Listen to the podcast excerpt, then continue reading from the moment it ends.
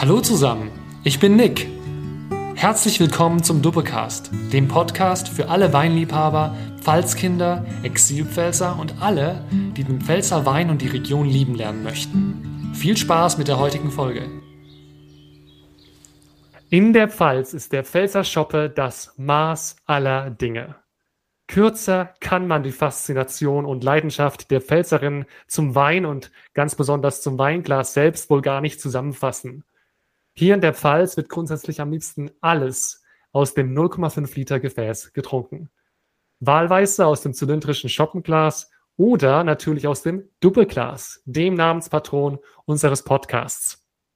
Ja, es gibt ganz viele Mythen rund um das Doppelglas. Die wohl bekannteste ist die, demnach Metzger in Bad Dürkheim angeblich das Doppelglas erfunden hätten. Aber warum denkt man das eigentlich und ist das wirklich schon die ganze Geschichte hinter dem Doppelglas? Ich bin Nick vom Team Doppelcast und in unserer heutigen Folge wollen wir genau das herausfinden.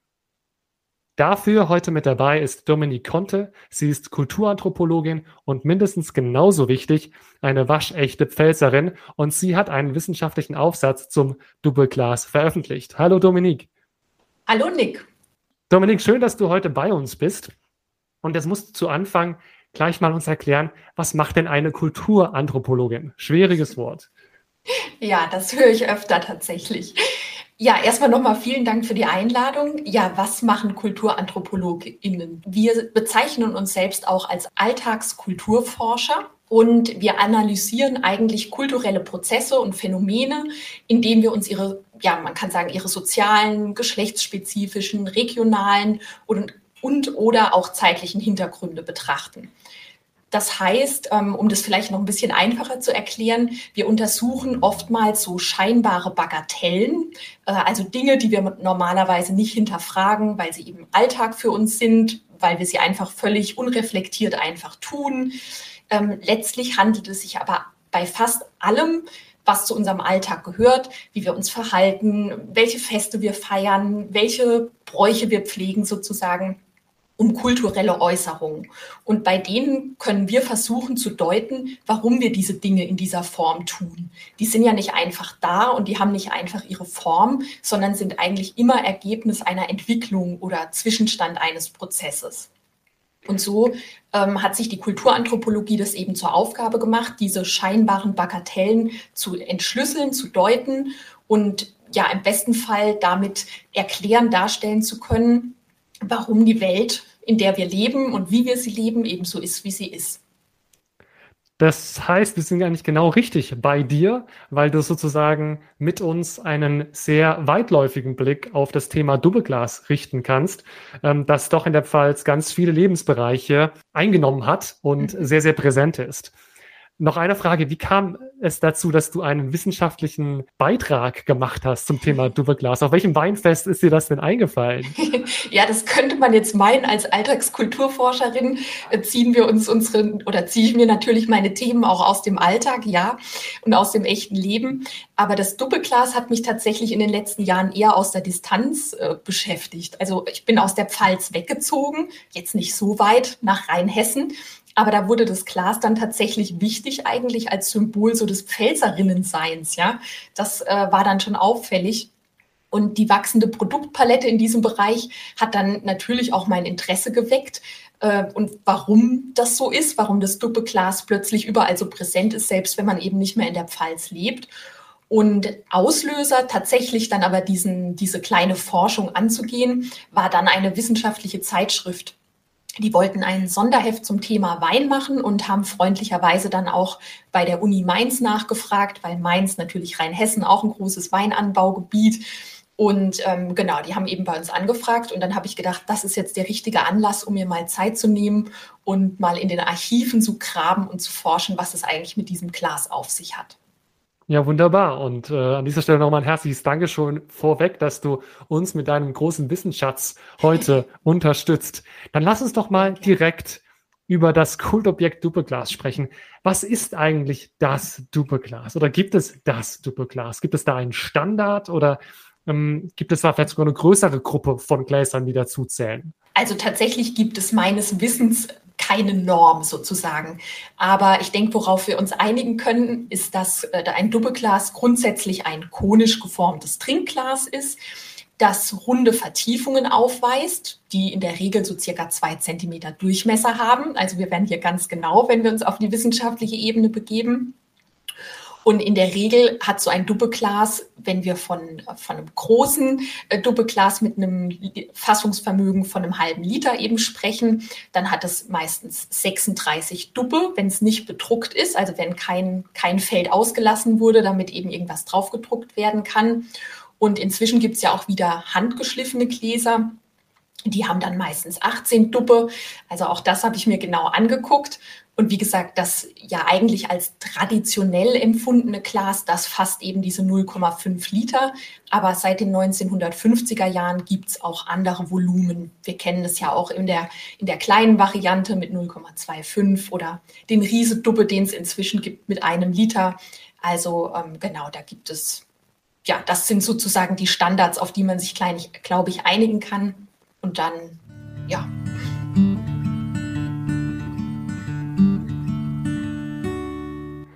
Was ich ganz lustig finde, wenn ich irgendwo unterwegs bin und vom Duppe Glas spreche oder auch wenn ich über den Podcast spreche, der ja auch dieses Duppe im Namen trägt, mhm. dann gucken mich immer alle ganz schief an und fragen, meinst du nicht Duppel? Mhm. Bist du dir sicher, dass du Duppe meinst? Und äh, für uns ist das ja so präsent. Hm, hast du vielleicht was darüber auch erfahren oder schon mal gehört, dass in anderen Gegenden, wo es ein ähnliches Glas vielleicht auch gibt, nennen die das auch so oder nennen die das dann Tupfenglas oder was ist da dein Erfahrungswert? Mhm. Also tatsächlich, äh, zumindest ist mir das in den Recherchen nicht begegnet, aber da können sich ja gerne äh, Zuhörerinnen aus anderen Regionen melden. Wüsste ich nicht, dass es sozusagen ein vergleichbares oder ähnliches Glas in anderen Regionen gibt. Grundsätzlich muss man sagen, ähm, das Doppelglas, wie wir es heute kennen, hat eben durchaus historische Vorläufer. Also ähm, es ist wichtig, dass man hier nicht unbedingt von, von dem Ursprung des Glases spricht, weil das dann immer so suggeriert, dass es eine lineare, ganz ununterbrochene Entwicklungslinie von irgendeinem historischen Gegenstand, Glas zum heutigen Doppelglas gibt. Wir wissen, dass bereits die Römer Trinkgefäße aus Glas hatten, auch speziell für Wein. Und bei den Römern oder in der römischen Antike war das aber eben überhaupt kein Alltagsgegenstand, sondern ein Luxusgut. Ja, also erst im Hochmittelalter hat sich dann die, haben sich eigentlich die notwendigen Handwerkstechniken verbreitet, um Glas dann auch erschwinglicher für breitere soziale Schichten zu machen. Das ist natürlich immer alles mit Vorsicht zu genießen. Deswegen gab es in den Bauernhäusern nicht zwangsläufig ähm, dann, dann wirklich Trinkgläser. Aber ähm, man könnte dann überlegen, ob der sogenannte Nuppenbecher, ob der ein Vorläufer unseres heutigen Duppeglases ist. Das ist vielleicht auch das, worauf du so ein bisschen hinaus wolltest, ähm, wie man vom Namen her schon erahnen kann. Dieser Nuppenbecher, das ist eben ein historisches Trinkgefäß. Das war ein Glasbecher, der hatte aufgesetzte Glastropfen. Die wurden mit Zangen oder Stempeln wirklich aufgeschmolzen. Und das sah zum einen dekorativ aus und hat auch damals schon verhindert, dass das Glas aus der Hand rutscht. Das bestand meist aus grünem oder farblosem Glas. Und ähm, ja, das könnte man durchaus sozusagen als eine, eine frühere Form ähm, des Duppeglases verstehen. Und vielleicht haben die Zuhörerinnen auch schon vom ersten Duppeglas der Pfalz gehört, das manchmal so durch die Presse geistert. Das ist tatsächlich ein Glas aus der spätrömischen Antike. Und das hat tatsächlich, das wurde in der Pfalz gefunden, in der Vorderpfalz, und das hat schon so nach innen zeigende Vertiefungen, wie unser Duppeglas heute auch. Und die sind zusätzlich auch noch bunt eingefärbt. Ansonsten hat das Glas aber, muss man auch sagen, eine völlig andere Form. Das gleicht eher einer ja, bauchigen Tasse ohne Henkel.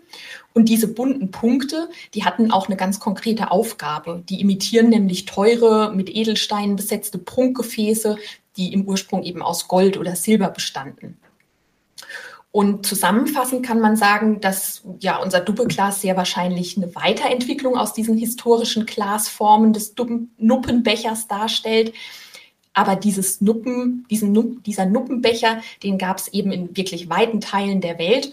Und der wurde dann gegen Ende des 16. Jahrhunderts, gerade auch bei uns in, in westlichen Europa, unter anderem von dem sogenannten Römer abgelöst. Den kennen vielleicht auch viele, ähm, so noch aus den 50er, 60er Jahren. Wie sieht der Römer aus, für die, die das nicht wissen? Ähm, der Römer ist sozusagen oben ein relativ kleiner Trinkkelch und der hat so einen, einen Fuß aus, ähm, aus Glasringen, die unten nach unten breiter verlaufen und dann in so einem flachen Fuß enden. Ich weiß nicht, ob das jetzt gut beschrieben war, aber ähm, wie gesagt, diese Weingläser, die meistens einen grünen einen grünen Fuß haben, da, ähm, da klingelt es vielleicht bei einigen. Ich hoffe, ich habe das jetzt einigermaßen beschreiben können.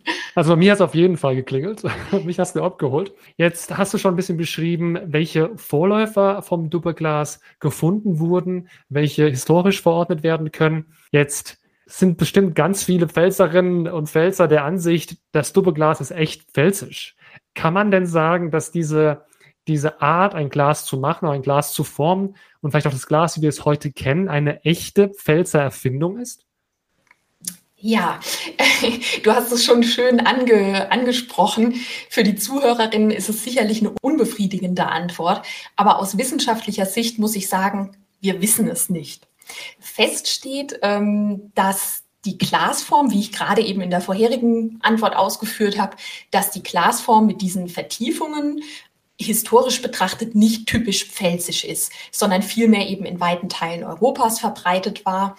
Und dementsprechend, ja, da wären wir jetzt wahrscheinlich äh, nicht ganz, nicht ganz sauber in der Argumentation, wenn wir sagen, das ist, ne, das haben die Pfälzer erfunden. Was sich aber nachweisen lässt, ist eben, dass in der Neuzeit, also sagen wir mal in den letzten 150 Jahren, das Glas medial tatsächlich vor allem rund um den Wurstmarkt in Bad Dürkheim auftaucht. Also das hat zumindest die, die Forschung, die ich da betrieben habe, gezeigt, dass man da auf jeden Fall fündig wird. Und ähm, ja, wir da eigentlich um 1880 ich sozusagen den ersten bildlichen Nachweis finden konnte, dass es dieses Glas zu dieser Zeit schon gab. Und das sah dann eigentlich auch genauso aus wie heute. Und ja, da gehen die Quellen zurück bis ins Jahr 1880. Man muss als Wissenschaftlerin ja immer sehen, dass man das, was man erforschen will, dazu brauche ich irgendwie Quellen. Ne? Das ist jetzt ähm, in vielen Fällen sind das gedruckte Quellen. Auch in meinem Fall war das so, dass ich überlegt habe, wo es kann mir kein Zeitzeuge mehr Auskunft geben, ob es 1850 auf irgendeinem Weinfest oder in, irgendeiner, in irgendeinem Zusammenhang schon ein Doppelglas gab. Also muss ich mich in die Archive äh, begeben und muss einfach schauen, was ist da an beispielsweise gedruckten Quellen eben vorhanden. Und da hatte ich das große Glück, dass ich auf den Wurstmarktanzeiger gestoßen bin. Also wirklich ein zum Wurstmarkt jährlich erscheinendes ähm, Blatt am Anfang. Tatsächlich waren es am Anfang nur ganz, ganz wenige Seiten, ein Faltblatt, wo die Stände eingezeichnet waren, etc. pp. Und das erschien eben jedes Jahr zu diesem Markt und das war reich illustriert. Und später wird es dann immer dicker und dann kommen Gedichte in Mundart dazu und Aufsätze, Werbung etc. pp. Und in diesem Wurstmarktanzeiger, den ich dann eben als gedruckte Quelle sozusagen analysieren konnte, da lässt sich das Doppelglas eben schon auf der Ausgabe aus dem Jahr 1880 tatsächlich nachweisen. Vorher gibt es bisher zumindest keine Belege, die mir bekannt wären. Ganz sicher ist das Glas eben nicht mit der ersten Illustration sozusagen zeitgleich entstanden. Das denke ich, können wir uns auch alle denken. Aber das ist tatsächlich einfach der Punkt, wo ich sagen muss, als Alltagskulturforscherin, bis hierher reichen meine Quellen. Hier kann ich belegen, dass es dieses Glas in der Vergangenheit gab. Und davor sind mir zumindest eben zum jetzigen Stand keine Quellen bekannt. Das heißt, man kann entweder weitersuchen ähm, oder man sagt halt, das wissen wir und alles davor ist ungeklärt. Und wenn wir, was, es, was dieses Weitersuchen einfach nochmal erschwert, ist, dass eben in der Alltagskultur es ganz schwierig ist, Quellen aus der Vergangenheit zu finden oder oftmals zu bestimmten Themen, weil Alltagskultur uns eben gar nicht als bewahrenswert erscheint. Ne, wie der Name sagt, das ist eben Alltag. Wir, die Menschen haben aus diesem Glas getrunken. Wir haben auch äh, kein, keine Duppegläser in musealen Sammlungen in der Pfalz. Also wenn es dort Gläser gibt, dann sind die maximal 50, 60 Jahre alt. Alles andere ist nicht erhalten. Das hat sicherlich zum einen auch mit der Zerbrechlichkeit des Gegenstands zu tun, aber letztlich, weil dem auch einfach keine Bedeutung beigemessen wurde.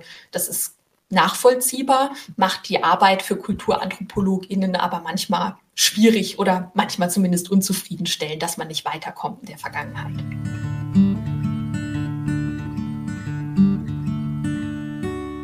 Du hast ja auch schon erklärt, dass viele deiner Quellen auch rund um den Wurstmarkt äh, daherkommen.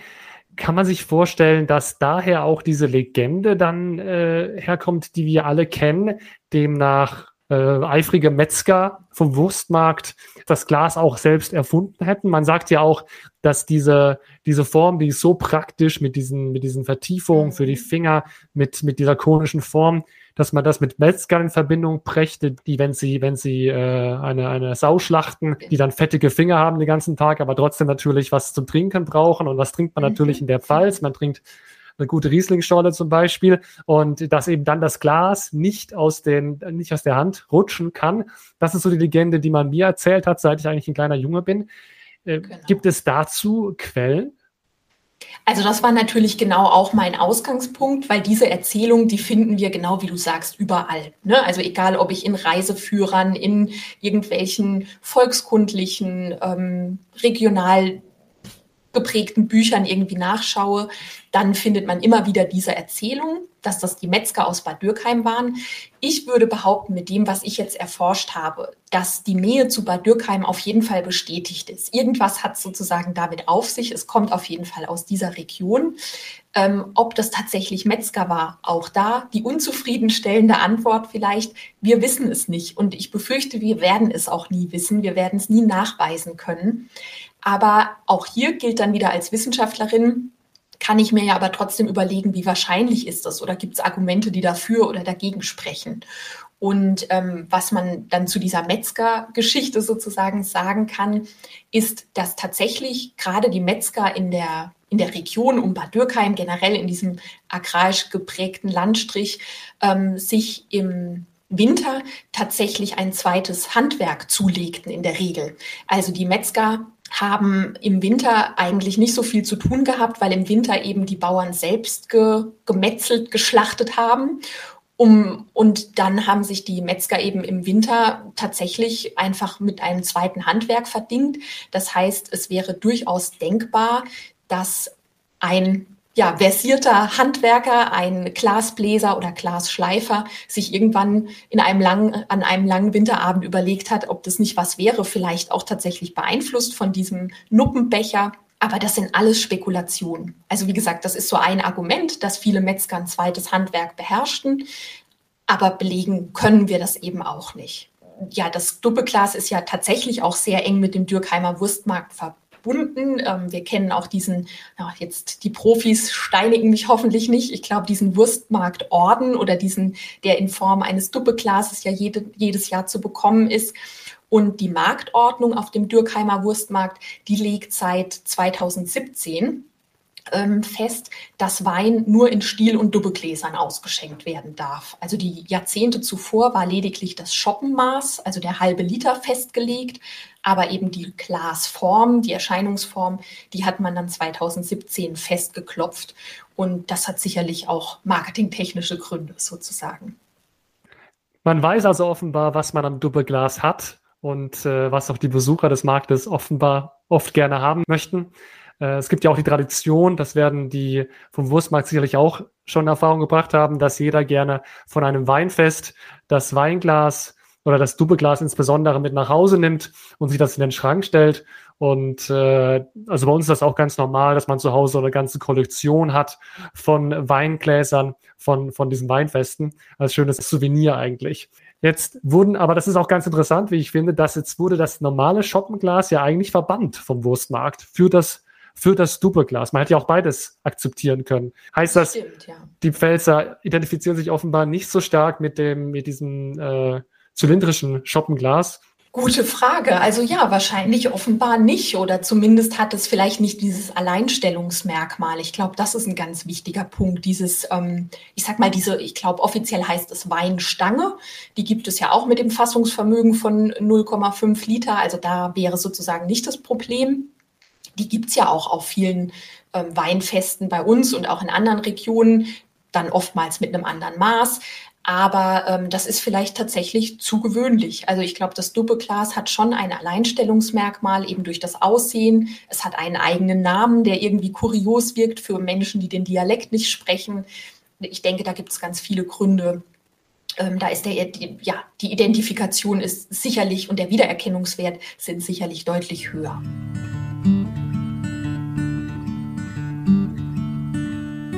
Ja, jetzt sind wir eigentlich von der Betrachtung her über die geschichtliche Perspektive jetzt eigentlich auch schon bei uns angekommen in der Gegenwart. Beim Wurstmarkt, wo das Doppelglas jetzt offizielles ähm, Shoppenglas geworden ist seit 2017. Hm, jetzt ist aber das Doppelglas ja auch bei ganz vielen von uns im Schrank. Das ganz normale Glas. Was für eine Bedeutung hat das für uns im Alltag? Ist das, trinkt man nur Wein daraus? Was ist deine Erfahrung oder auch die wissenschaftliche Perspektive darauf? Also gerade so Gebrauchs- und Funktionsweisen interessieren uns als Wissenschaftler oder als KulturanthropologInnen immer ganz besonders, ähm, weil wir eben wissen wollen, ja, wie setzen die Menschen Gegenstände ein? Zu was benutzen sie sie? Also genau das war eine Frage in, in unter anderem einer Umfrage, die ich gestartet habe für meine Forschung.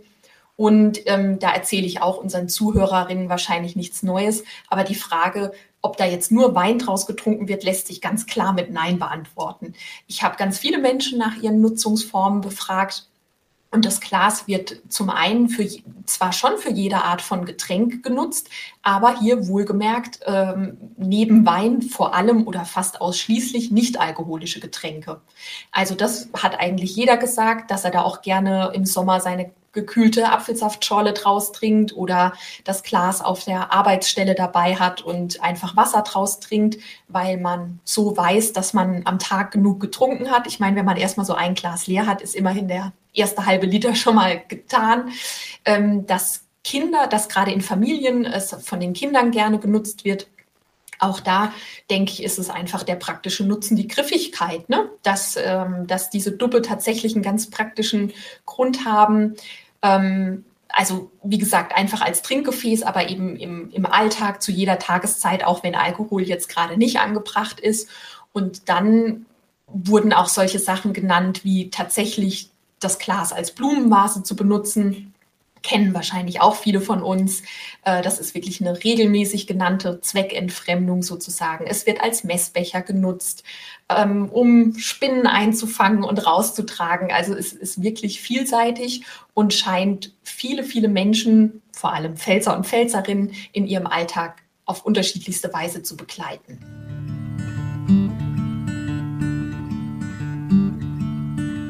Das hast du vorhin schon angedeutet und ähm, das können sicherlich wir vom Team Doublecast auch alle sehr stark mitfühlen, da wir alle nicht mehr permanent in der Heimat wohnen. Mhm.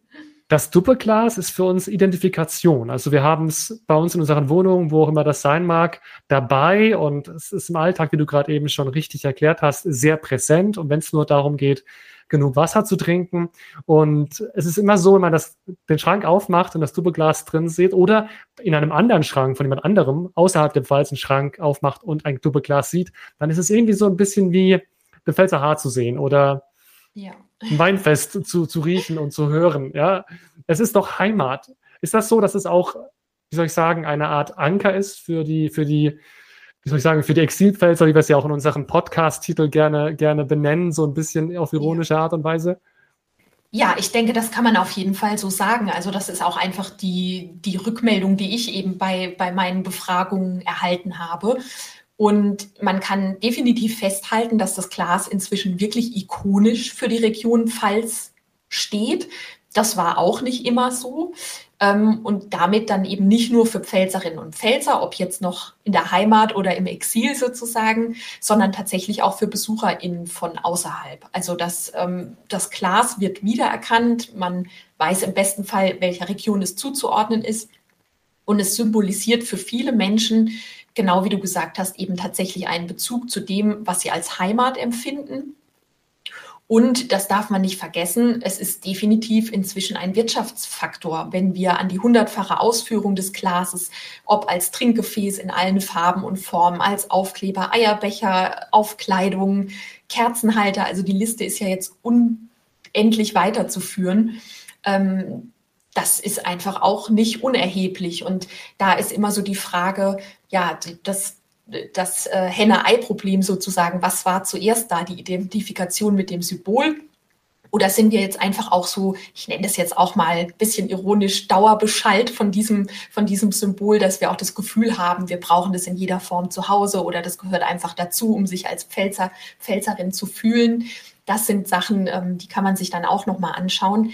Aber für, für diejenigen, die das Glas wirklich als ein Stück Heimat sozusagen empfinden oder das ist eben für diese Menschen Heimat symbolisiert, da in diesem Symbol stecken ja auch ganz unterschiedliche Ebenen mit drin. Da ist natürlich zum einen die sicherlich große Wertschätzung des Weins, da ist aber auch ein ganz großer Teil ähm, von Selbstwahrnehmung, Selbstbild drin. Der Pfälzer verträgt viel Wein, der Wein ist das Lebenselixier, das gehört in der Pfalz zum Alltagsleben dazu. Ähm, das hat ja durchaus auch positive und negative Konnotationen. Also ähm, jetzt bin ich selbst Pfälzerin und weiß natürlich, dass wir da alle sehr scherzhaft mit umgehen und äh, dass bei uns einfach gerne getrunken wird. Man könnte da aber genauso den Gesundheitsaspekt aufmachen und sagen, hm, sind, äh, sind solche großen Mengen Alkohol denn äh, tatsächlich irgendwie förderlich, gerade für die, für die Identitätsbildung oder solche Dinge. Also da kann man ganz unterschiedliche Aspekte dran eröffnen, aber definitiv hat es dieses Glas geschafft zu einem Symbol für ganz, ganz viele Menschen, für eine Region, ähm, für eine Mentalität tatsächlich zu werden. Und das ist äh, schon ziemlich viel, was so ein Objekt sozusagen schaffen kann, ja.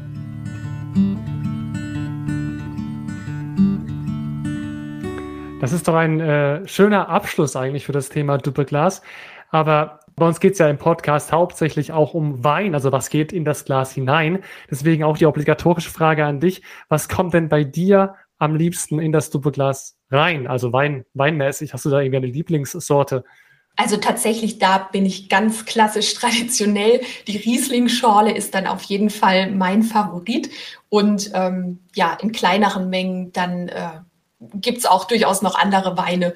Äh, Scheurebe, das äh, trinke ich gerne. Auch mal gerne ein Rosé. Also da bin ich eigentlich relativ flexibel. Aber wie gesagt, die Schorle, da greife ich dann doch immer wieder auf den Riesling zurück. Das ist sehr schön zu hören, weil es im Kontext so gut passt. Wie ist das Mischungsverhältnis da, wo du herkommst? ist ja mal so diese Kardinalsfrage. Absolut. Und da bin ich auch ganz traditionell eine Handbreit Wasser, eine Handbreit Wein, aber wir wissen, in was für Richtungen die Hand gedreht sein muss, hoffentlich. Sehr schön. Und was macht für dich die Pfalz so besonders? Ich glaube, das ist inzwischen, weil ich nicht mehr in der Vorderpfalz lebe, sondern inzwischen in der Nordpfalz, tatsächlich die Vielfalt. Ich glaube, in der Vorderpfalz nimmt man oder hat man oft gar nicht so auf dem Schirm, was eigentlich noch alles zur Pfalz gehört. Für mich macht die Pfalz wirklich diese Vielfalt aus hinsichtlich der Landschaft und auch der Menschen. Ganz wichtig der Dialekt, unsere Sprache. Aber das Allerwichtigste, die Natur, der Wald, du hast es vorhin schon gesagt, die Silhouette der Hart, das ist für mich immer wieder so ein Nachhausekommen-Gefühl. Die Hügel und Täler des Donnersbergkreises, eine unglaublich, sehr oft sehr atemberaubende Landschaft, die ich eben auch bis vor, vor einigen Jahren gar nicht kannte und die für mich inzwischen genauso zur Pfalz dazugehört wie die lieblichen Weinberge. Wunderschön. Jetzt will man gleich nach Hause fahren, eigentlich, wenn man das so hört. Lass uns doch nochmal ganz kurz zusammenfassen. Also, das Doppelglas selbst ist identitätsstiftend für uns in der Pfalz und für die Pfälzerinnen und Pfälzer, wo immer sie das Leben hintreibt in die Welt. Und obwohl die Legende mit den Metzgern in Dürkheim so präsent ist, ist es doch eigentlich eine Legende, von der wir gar nicht so genau wissen, wie das sich abgespielt hat. Aber sicherlich gibt es eine sehr lange Tradition, die mit dem Glas und mit dieser Art Glaskultur, noch mit der Trinkkultur zusammenhängt. Und äh, wir vom Doublecast freuen uns auf jeden Fall sehr, dass äh, wir auch so eng verknüpft sind mit diesem traditionsreichen, identitätsstiftenden äh, Glas. An dieser Stelle ein ganz herzliches Dankeschön an dich, Dominik, für deine Unterstützung heute. Wir haben sehr viel lernen dürfen von dir und auch erfahren können, was Alltagsforschung eigentlich angewandt in der Pfalz bedeutet. Vielen Dank. Danke ebenso, dass ich hier zu Gast sein durfte. Euch Zuhörerinnen da draußen darf ich noch unsere Social Media Kanäle ans Herz legen. Abonniert gerne diesen Podcast und folgt uns auch auf Instagram oder Facebook. Wir freuen uns über euer Feedback, egal wo, und all eure Ideen für die digitale Zukunft unseres Doppelcasts. Und natürlich, wie könnte es anders sein, gibt es auch ein Doppelglas von uns. Schaut dazu gerne mal auf unserer Webseite vorbei unter doppelcast.de. Ich bin Nick vom Team Doppelcast, dem Fallswein Podcast. In diesem Sinne, tschüss, ciao und bis zur nächsten Folge.